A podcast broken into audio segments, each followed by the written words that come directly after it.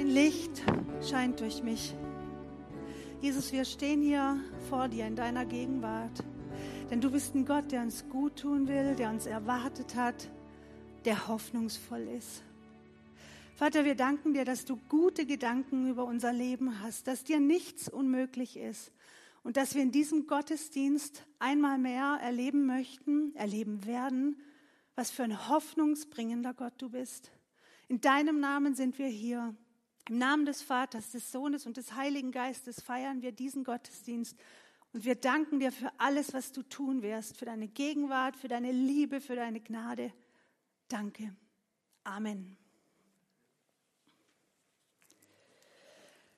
Wir sind in der Predigtreihe Let's Talk About Church. Also lasst uns doch mal über unsere Kirche reden.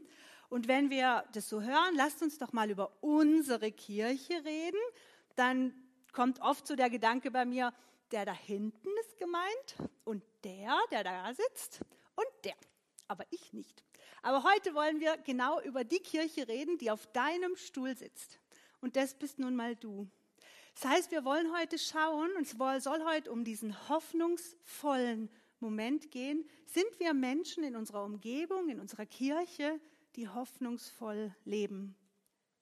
Wir haben in dem Thema hoffnungsvoll oder in dem Wert hoffnungsvoll als Gemeinde ja festgelegt, wie wir das leben wollen. Es ist sehr herausfordernd.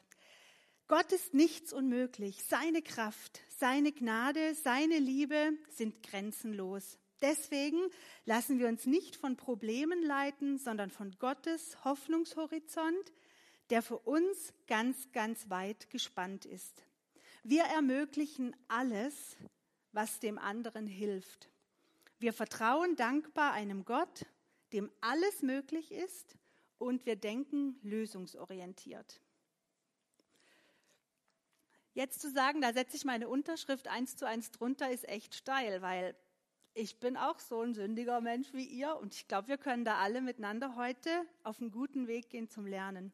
Wir haben uns drei total coole Interviewpartner eingeladen schon im Vorfeld, weil David ist nicht da, Marc auch nicht, darum mussten wir das aufnehmen. Aber ihr werdet gleich drei Menschen kennenlernen, die in der Jugendkirche in Stühlingen total aktiv sind. Und sie stellen sich gleich selber vor, darum sage ich nicht mehr viel, aber ich, ich bin schon total gespannt. Ihr werdet die Hoffnung, diese brutale äh, Euphorie in den Augen sehen. Darauf bereite ich euch schon mal vor. Und wenn wir davon nur ein Stück mitnehmen können heute, wird es ein toller Tag. Lasst uns da reinschauen. Herzlich willkommen. Ich freue mich, dass du eingeschaltet hast. Ich freue mich, dass du hier bist und zuschaust. Wenn wir über Hoffnung reden, und ich dachte mir, wenn wir über Hoffnung reden, dann brauchen wir Menschen, die Hoffnung ausstrahlen. Und deswegen habe ich drei ganz besondere, wunderbare junge Menschen hier mit mir am Start, mit denen ich jetzt über Hoffnung reden werde und darüber, was es heißt, hoffnungsvoll zu sein. Emanuel, Sarah und Konda, äh, schön, dass ihr da seid. Ich bitte euch, dass ihr euch einfach mal vorstellt. Ja, ich bin Konda. Ich bin in Egging zur Grundschule gegangen und dann äh, nach Tieng und habe dort dann Abitur gemacht, jetzt letztes Jahr. Und ähm, war also seit, glaube ich, der zweiten Klasse oder so in der, in der Jungschar bei Marc. Und als Mitarbeiterin dann Und auch, ne? als also, Mitarbeiter, genau, genau, genau, dann später. Steile Jungscher-Karriere. Sarah. Ja, ich bin Sarah, ich bin 21 und ich war auch in Tingen auf dem Gymnasium. Ich bin, glaube ich, seit circa elf Jahren hier in der Kirche und war auch noch in der Jungschar, aber nicht als Mitarbeiterin. Und ähm, genau, ich studiere in Konstanz jetzt seit vier Semestern und bin froh, immer noch in der Jugend mitarbeiten zu dürfen. Cool. Ich bin Emanuel, ich bin 19 Jahre alt, ich bin vor fünf Jahren ungefähr hierher gezogen. Ich habe früher in Sachsen-Anhalt gewohnt. Dann habe ich hier die Realschule besucht, bin dann aufs Gymnasium in Waldshut, auf das Technische Gymnasium, habe jetzt mein Abitur. Dann seit eineinhalb Jahren bin ich dann hier in der Gemeinde, bin Leiter in der Jugendkirche in der X4 und gehe, wenn es gut geht, diesen Oktober Theologie studieren in Tübingen.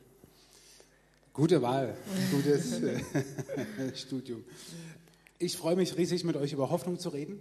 Und ähm, ich will euch einfach am Anfang fragen, was, was gibt dir Hoffnung? Ich habe euch gesagt, einfach nur die Antwort Jesus. ist verboten.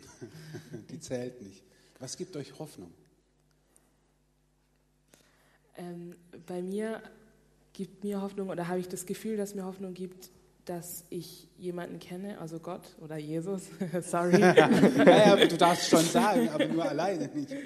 Ähm, huch, der, ähm, der weiß, wer ich bin oder der einen Plan hat für mein Leben. Also auch wenn ich jetzt Bockmist baue irgendwo, äh, weiß ich trotzdem, dass, dass es jemanden gibt, der das gerade biegen kann oder dass ich jemanden fragen kann, wenn ich äh, was nicht weiß, ähm, was soll ich jetzt machen oder ähm, wo soll ich hingehen, gerade mit dem Studium, dann weiß ich, okay, ich bete dafür und ich weiß, dass die Entscheidung, die ich dann treffe, gesegnet ist und dass egal, ähm, was ich dann mache, äh, dass, es, dass es gut wird.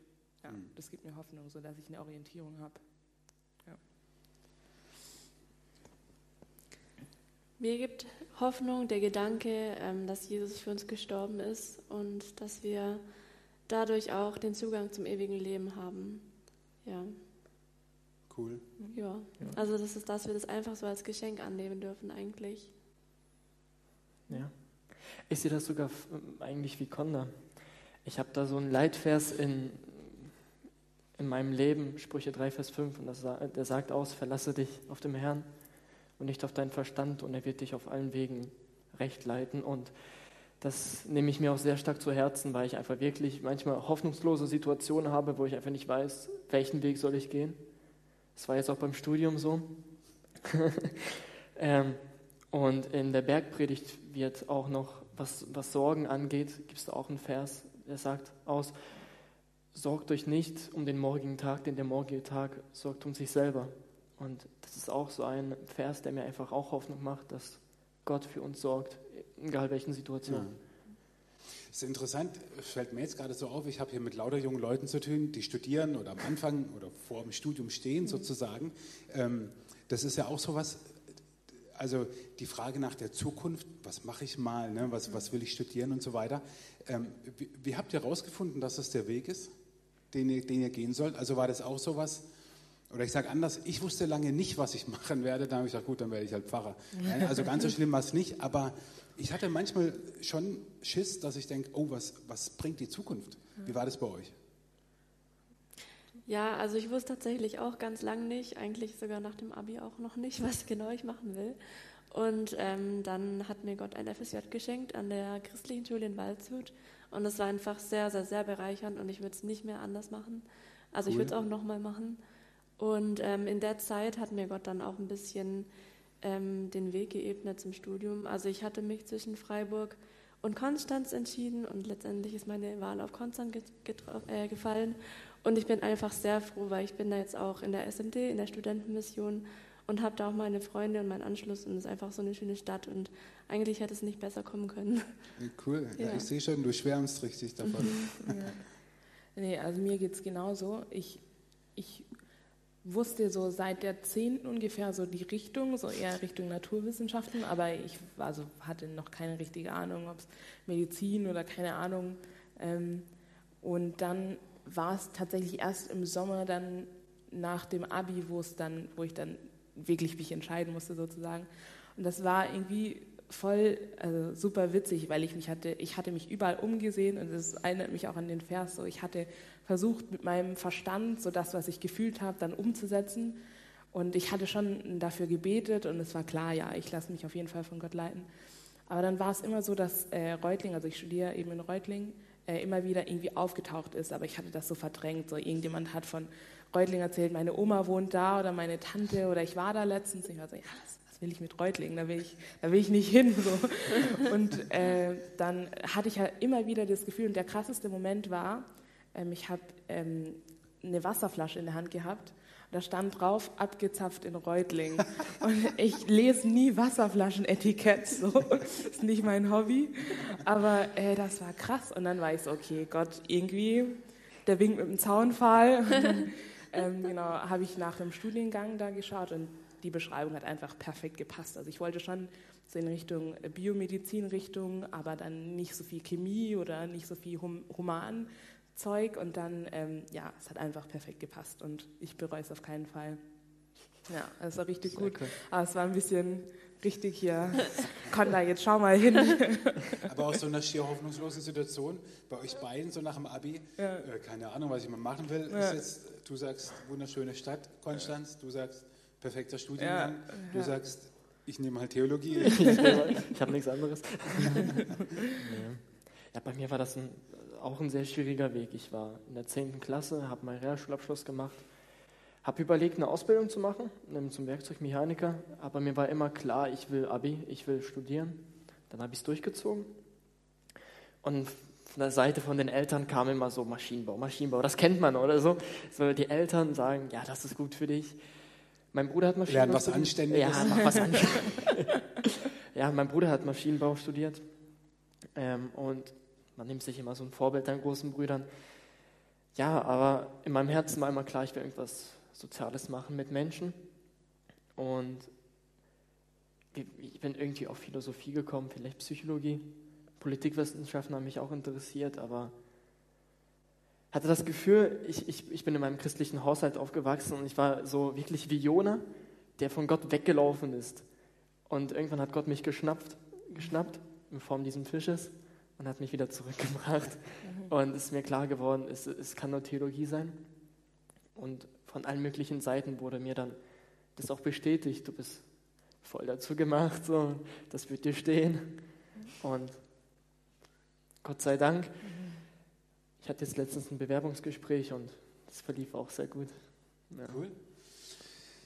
Du hast jetzt schon Jona angesprochen. Ähm, so, weiß nicht, ob das so der Typ ist, der für, für dich für Hoffnung steht. Gibt es oder habt ihr so biblische Personen, wo ihr sagt, wow, krass, ja, die, die strahlen ganz viel Hoffnung aus. Oder die, keine Ahnung, die, die, die sind aus einer hoffnungslosen Situation voller Hoffnung raus oder whatever. Also gibt es da, gibt's da bei euch ähm, jemanden? irgendwie, äh, ist ganz komisch, aber schon sehr lang hat mich ähm, äh, Stephanos, ich weiß nicht, oder? Stephen Ste Stephanos, glaube ich, ähm, in der Apostelgeschichte. Ich glaube, der wird nur in, in ähm, Kapitel 6 oder so erwähnt und dann später nochmal bei Paulus. Also es ist eine ganz unscheinbare Figur eigentlich, aber was mich so an dem ähm, fasziniert hat, er wird ähm, erwählt als also als Mithilfe der Apostel oder mit als Mitapostel zu werden.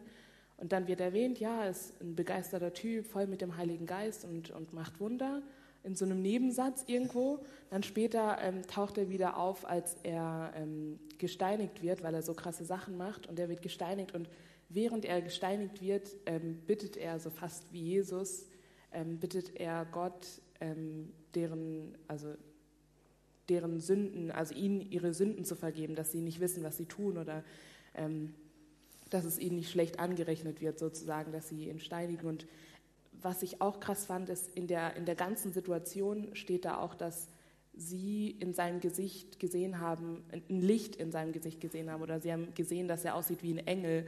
Und ich fand das also schon immer, äh, oder seitdem ich die Bibel lese, war das für mich immer so ein, also keine Ahnung, der Typ taucht einfach auf und wird dann umgebracht. Und trotzdem hat er so eine Ausstrahlung, dass sogar die Leute, die, die ihn gerade umbringen, äh, eigentlich merken, oh, irgendwie machen wir da gerade was falsch. Und äh, was ich, das habe ich erst heute Morgen ähm, entdeckt, als ich nochmal nachgelesen habe.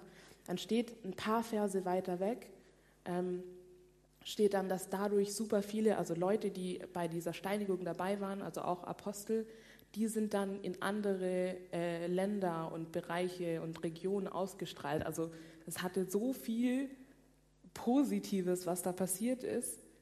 Also dass, obwohl er gestorben ist, das hat, also für mich ist es so Hoffnung pur einfach. Ich finde es einfach faszinierend, diese, diese Geschichte. Ja, ich ja. finde es, mir kommt gerade der Gedanke, weil du sagst, die sind dann so in alle Richtungen. Ne? Ja. Einer, der steht, steht dann dabei, der, die, der als Kleiderständer fungiert hat, für die, die Steine geworfen haben, ja. war Paulus. Ja, genau. Ähm, Unter anderem, ja. Und wer weiß, also klar, Jesus ist ihm dann später begegnet, ne, lesen wir so, aber durch eine krasse Erscheinung, aber wer weiß, was Paulus in dem Moment dachte, ja, genau. als Stephanus da. Ja. Ich denke dann aber, boah, was würde ich in so einer Situation machen? Ja. Also wenn ich Stephanus wäre, würde, hätte ich, also krasse Hoffnungsgeschichte. Ja. Äh, total. Mega, deswegen. Was, was Gibt es bei euch, habt, habt ihr so jemand oder sagt ihr, nee, die ganze Bibel ist für mich Hoffnung? Oder? Ich habe echt überlegt, wen es da so gäbe. Und es gibt viele Personen in der Bibel, die einfach Vorbilder für Hoffnung sind. Und dann ähm, habe ich intuitiv an Daniel gedacht und die Löwengrube. Ich denke, das kennen ganz viele oder die meisten die Geschichte, aber das ist einfach so krass, ähm, ein Wunder von vielen und auch einfach, wie hoffnungsvoll er war. Er hat auf Gott vertraut und nicht die angefertigten Götter angebetet oder ja nicht den, ähm, äh, den künstlichen König angebetet. Und da ist er dann in die Löwengrube geworfen worden mit Löwen, die normalerweise jeden Menschen oder alles auffressen. Und ähm, Gott hat ihm einfach ähm, ja, Überleben geschenkt. Und das finde ich einfach sehr bewundernswert, wie mhm. stark er in der Hoffnung war mhm. und auf Gott vertraut hat. Ich habe zwei Beispiele. Erstens wollte ich sagen, ist mir jetzt währenddessen eingefallen, wirklich jeder kranke Mensch, der zu Jesus gekommen ist und Vertrauen in ihn hatte, dass er ihn heilt. Die haben ja verdammt viel Hoffnung gehabt ja. und Glauben. Und dann ist mir noch Abraham eingefallen. War Abraham, keine Ahnung, 100 Jahre alt, seine Frau 100 Jahre alt, kinderlos. Und dann sagt Gott zu ihm, ja, du bekommst ein Kind.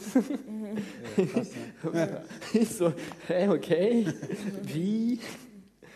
Und danach sieht man, aus einem Sohn wurde ein ganzes Volk und Abraham hatte sehr viel Hoffnung.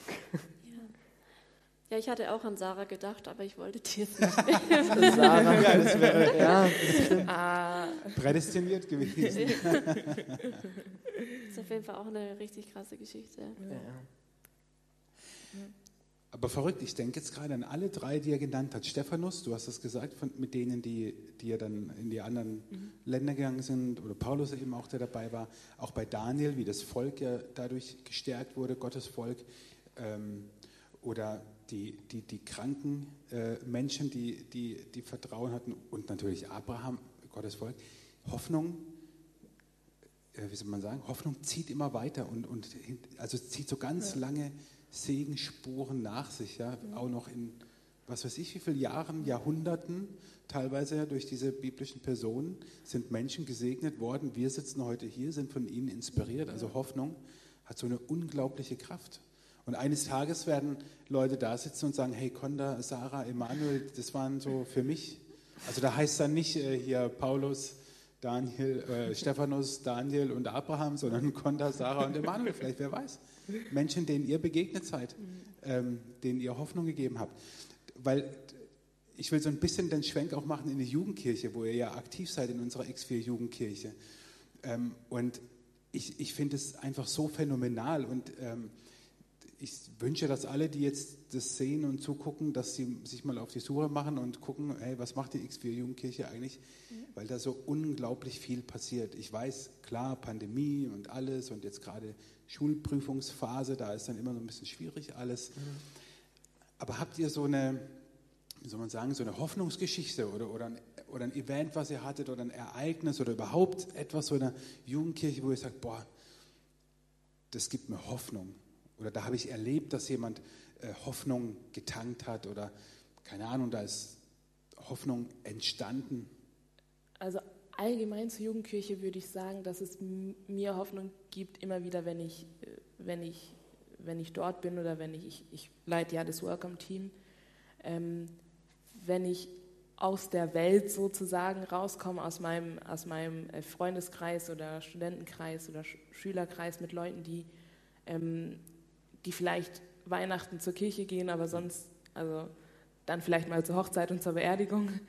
Ähm, ich finde es immer, also wenn ich mich mit, mit meinen Freunden unterhalte, finde ich es immer so ähm, zermürbend, wenn ich, wenn ich dann sage, ja, ich glaube an Gott, also natürlich sage ich das, aber dann ist es so, ja, warum? Du, du studierst auch was mit Naturwissenschaften und so, ist das überhaupt noch aktuell sowas? Und ich finde das immer äh, schön, weil ich dann Argumente vorbringen kann und sagen kann, hey, das muss sich nicht widersprechen.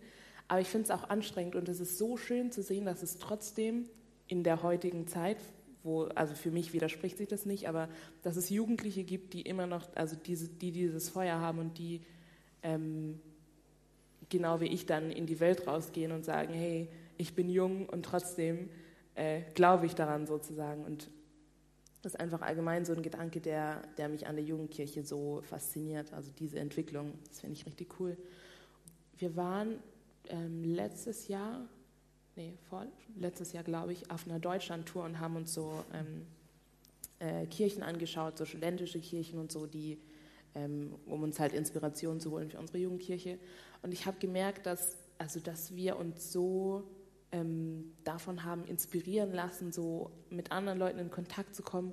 Und ich hatte das Gefühl, dieses Feuer, die, das wir da nochmal frisch gefangen haben, dass es so krass übergesprungen ist. Und das, also danach fand ich es ähm, noch intensiver, wie wir, wie wir in, in den Lobpreis zum Beispiel eingestiegen sind. Also ich fand, das hat richtig nochmal noch mal was bewegt.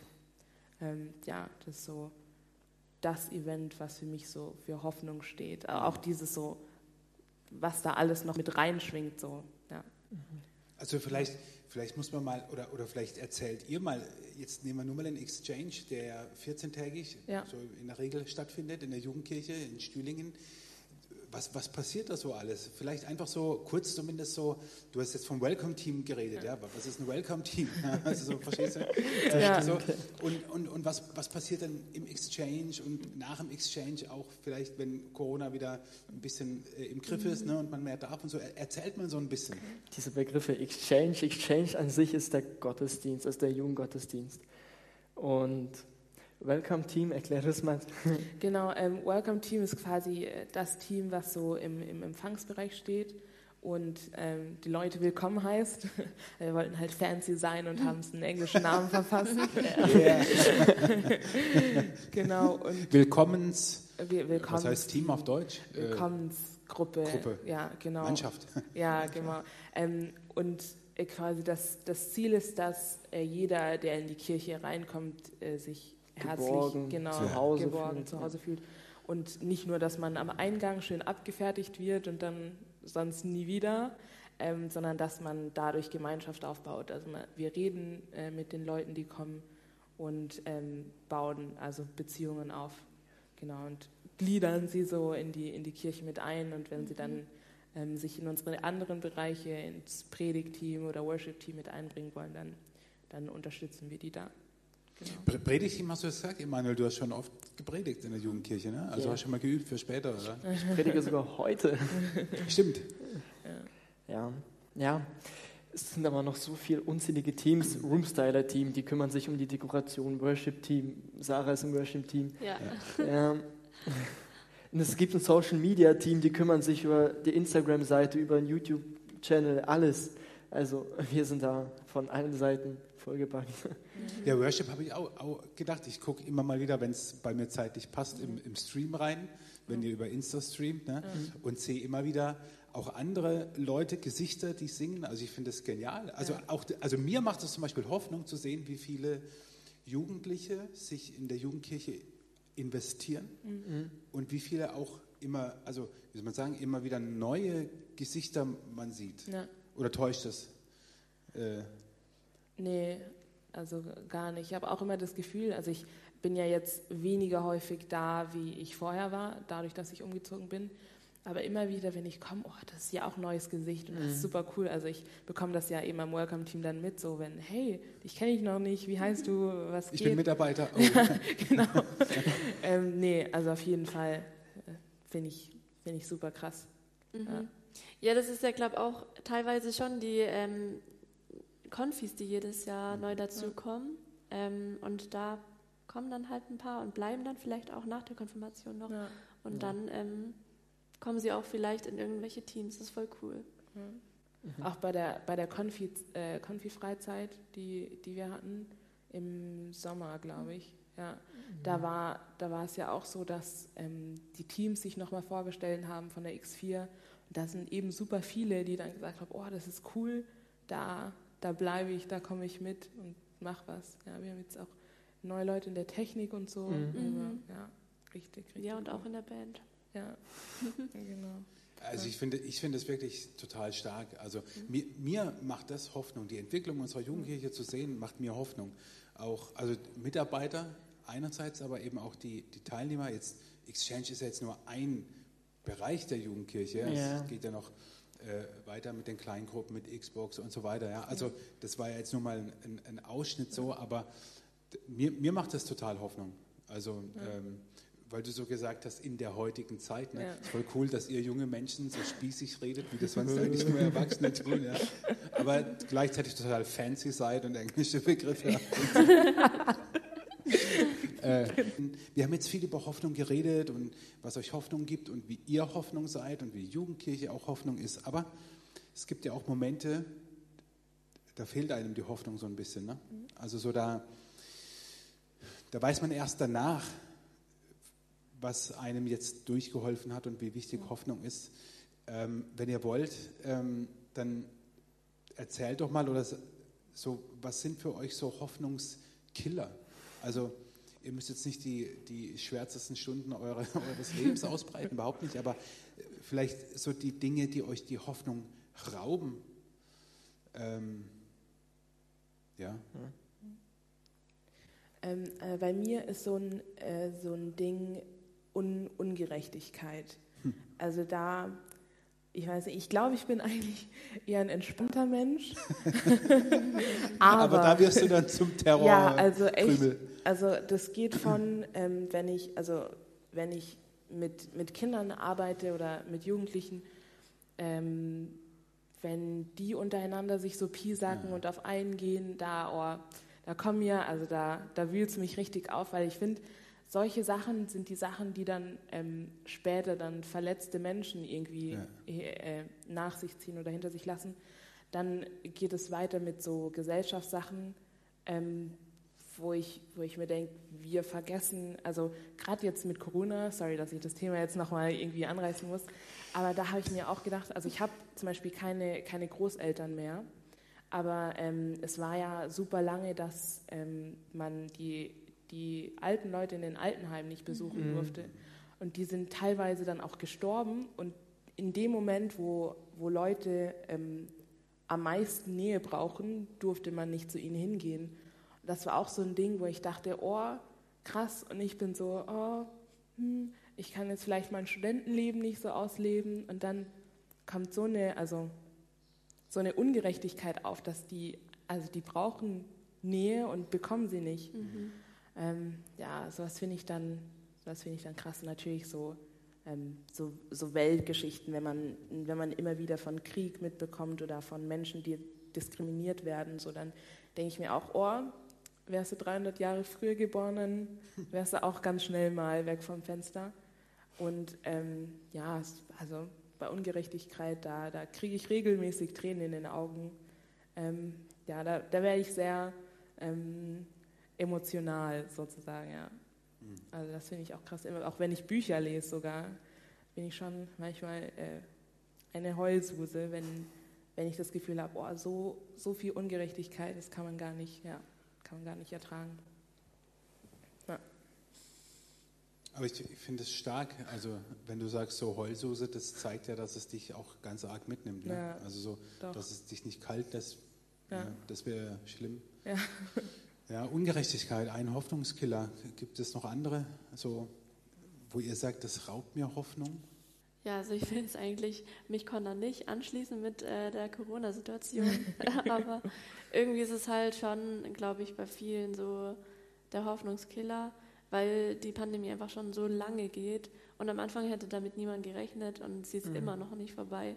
Und ich finde, manchmal fällt es mir dann schwer, irgendwie geduldig zu bleiben, vor allem, ähm, weil nicht alle gerecht behandelt werden oder gleich gerecht. Irgendwie, manche dürfen schon wieder mehr ähm, und irgendwie Studenten dürfen noch nicht so viel. Wir haben immer noch Online-Unterricht. Und ähm, ja, also ich reg mich jetzt nicht irgendwie lautstark darüber auf, aber könnte man schon.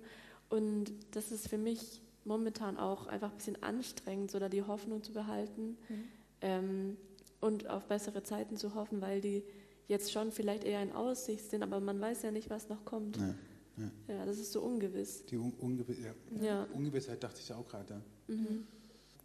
Ich bin gerade in so einer hoffnungslosen Situation, kann man sagen. Ich, ich weiß nicht, ich habe zwar mein Abi hinter mir, ich weiß aber nicht, was für Noten ich habe. Also was, wie das Abi ausfallen wird. Und ich bin gerade in dieser, in dieser Zeitspanne, wo ich nicht weiß, wie wird es sein? Also dieses, diese komische Situation, damit komme ich nie klar. Oder jetzt auch mit dem Bewerbungsgespräch. Ich habe eine Zusage, aber nur wenn Platz frei wird. Mhm. Und wird Platz frei, wird Platz nicht frei, das weiß ich nicht. Und das killt mich. Also ja. das macht mich kaputt. Das verstehe ich. Ähm, mir kommt gerade so das Wort Vertrauen in den Sinn, ne? dass Hoffnung auch viel mit Vertrauen zu tun hat. Mhm. Also dir bleibt ja im Prinzip nichts anderes übrig. Vertrauen in die Zukunft. Mhm. Ja, dass, dass, dass die Dinge sich, also dass die Noten gut werden und du den Platz bekommst. Und das Vertrauen, dass Gott schon den richtigen Weg ähm, geht. Ne? Ja. Das ist manchmal leichter gesagt als geglaubt im Alltag so. Ich will euch eine letzte, eine letzte so, wie soll man sagen, wie so ein Statement, äh, um ein Statement bitten. Ähm, und zwar stellt euch vor, ihr, ihr habt eine große Menschenmenge vor euch, ne? also so unsere Kirche, mhm. also, und ein bisschen mehr. Und ähm, habt, habt ein, einen Satz, einen Gedanken, den ihr ihnen mitgeben könnt zum Thema hoffnungsvoll. Weil das ist ja dieser Wert, über den wir heute reden. Hoffnungsvoll, Hoffnung. Was ist so dieser eine Gedanke, den ihr jemandem mitgeben würdet? Oder vielleicht ist es auch jemand, der zu euch kommt und sagt, du, Konda, Sarah, Emanuel, ich habe keine Hoffnung mehr. Was ist so dieser eine Satz, dieser eine Gedanke? Ich würde sagen Gebet auf jeden Fall. Das ist nur ein Wort, aber es ist, glaube ich, sehr mächtig. Gebet und ähm, ja, Vertrauen in Gott. Mhm. Auch wenn es schwerfällt, es geht immer gut aus und man kann nichts Besseres machen, als auf Gott zu vertrauen und beten. Cool. Ja. Ähm, ich, also ich merke bei mir immer wieder, wenn ich das Gefühl habe, dass ich demotiviert bin, ähm, das, ich weiß nicht, wann es mir aufgefallen ist, aber wenn ich anderen Leuten ähm, ein Lächeln schenke oder anderen Leuten was Gutes sage, dass ich mich besser fühle. Das ist ganz komisch, aber, aber ich glaube, es ist eigentlich eigennützig. aber, aber wenn es beiden nützt, ist ja gut. Ich glaube, vielleicht, vielleicht hängt, also sicher hängt es auch mit, mit, mit dem Vers zusammen, geben ist gesegneter als nehmen. Ähm, also wenn man keine Hoffnung hat, vielleicht in egal, vielleicht, vielleicht geht es in jeder Situation, dass man versucht, jemand anderem Hoffnung zu schenken. Und sei es auch nur, dass man dadurch vielleicht einen klareren Blick bekommt. Wenn man, wenn man so ein positives Gefühl hat, oh, diese Hoffnung, die ich jemand anderem geschenkt habe, man sieht so ein Leuchten in den Augen von anderen Personen. Das, ich denke, das beruhigt einen schon. Vielleicht kann man dann einfach auch gelassener seine eigene Situation entgegensehen. Ähm, ja, deswegen würde ich, glaube glaub ich, sagen, ähm, Hoffnung, Hoffnung schenken, wenn man, wenn man keine Hoffnung hat. Krass. Ja, vielleicht umgekehrte Psychologie, aber. Da bin ich raus. aber ich hoffe, das hilft, ja. Ja, cool. Mhm. Ich finde, die beiden haben das mega gut gesagt. Und ich, ich würde das, also wenn man hoffnungslos ist, ich würde das gerne mit so einem Bibelvers beenden. Das wäre Psalm 50, Vers 15, den kennen viele. Und da steht einfach, und rufe mich an in der Not, dann werde ich dich erretten und du wirst mich preisen. Rufe mich an, wenn du hoffnungslos bist und ich werde dich erretten. Cool. Das ist ein schönes, schönes, schönes Schlussstatement von euch. Vielen Dank, dass ihr euch ähm, den Fragen gestellt habt. Vielen Dank, dass ihr uns Einblick gegeben habt in die Jugendkirche, aber gleichzeitig auch in euer ganz persönliches Glaubensleben und wie ihr hoffnungsvoll lebt oder wie ihr damit umgeht, wenn keine Hoffnung da ist. Vielen, vielen Dank euch. Gerne. Danke. Gerne.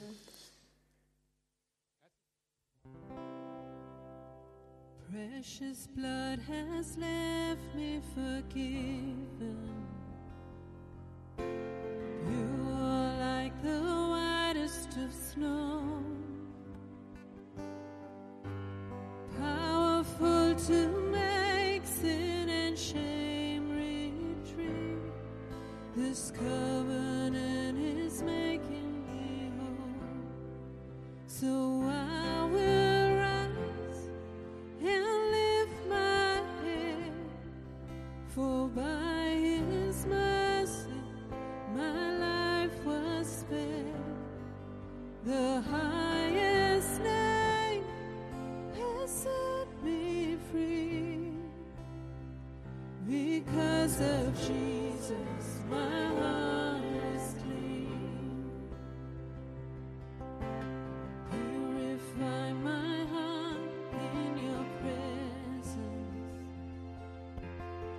Teach me to discover the joy